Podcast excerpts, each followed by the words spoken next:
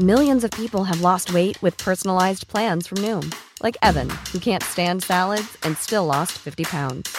Salads, generally, for most people, are the easy button, right?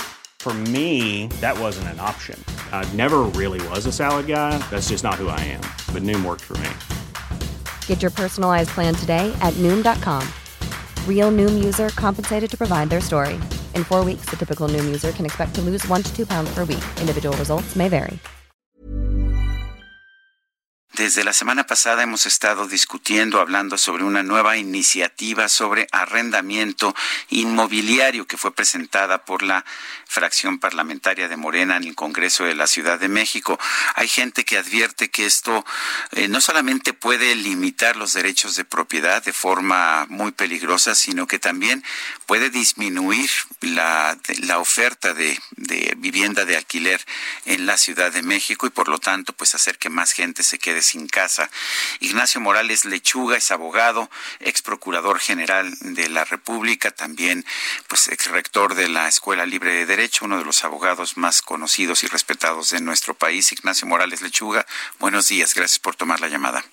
Gracias, Sergio. Buenos días. Buenos días, Lupita. Buenos días. Buenos días a todo, a todo tu auditorio. Sí, sí, a ver, cuéntanos. Nos dicen que, pues, que es muy sencillo. Los diputados de Morena quieren proteger a los inquilinos y están tomando medidas para proteger a los inquilinos. Pero, pues, ¿tú cómo ves esta ley?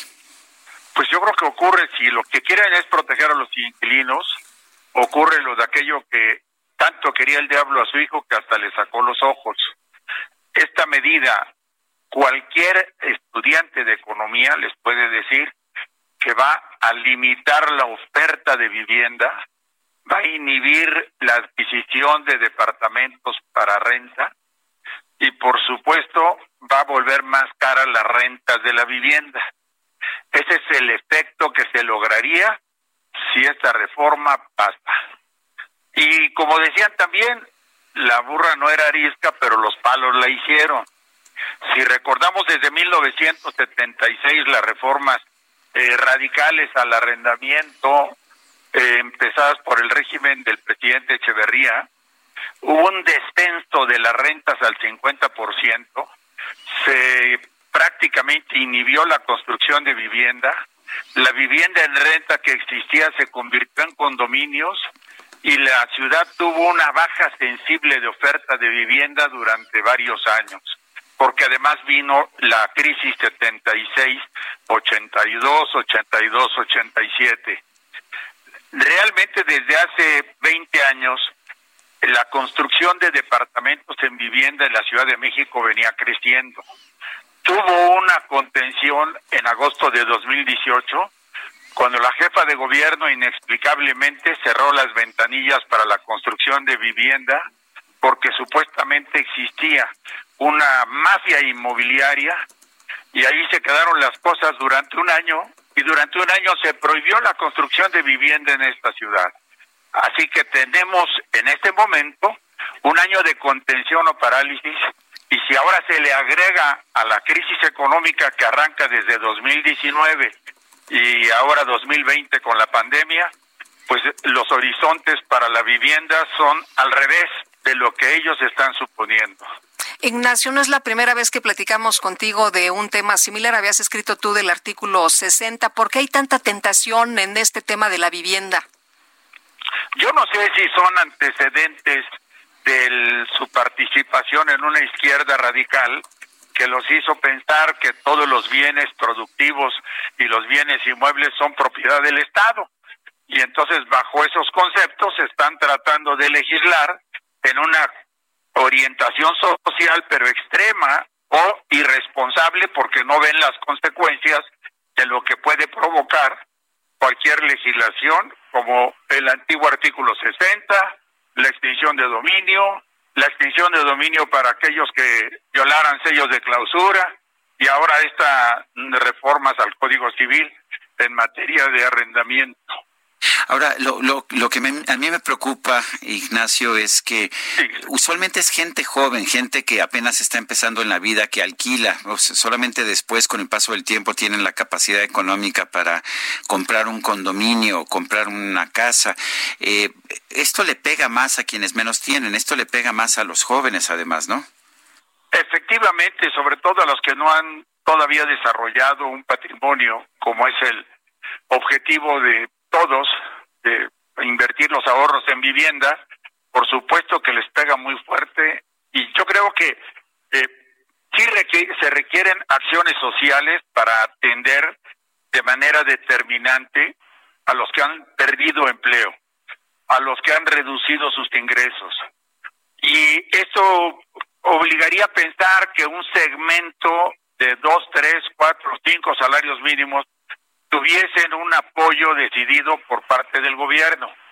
Yo te quiero comentar que por una parte muchos muchos propietarios se han hecho reducciones del 30 al 50% o inclusive han dejado de cobrar en locales comerciales y especialmente para restaurantes la renta durante esta etapa de la pandemia como una medida de solidaridad que nadie ha dicho, que nadie ha pedido y que pues es un poco de acuerdo al espíritu que de, prevé el artículo 1796 bis del Código Civil.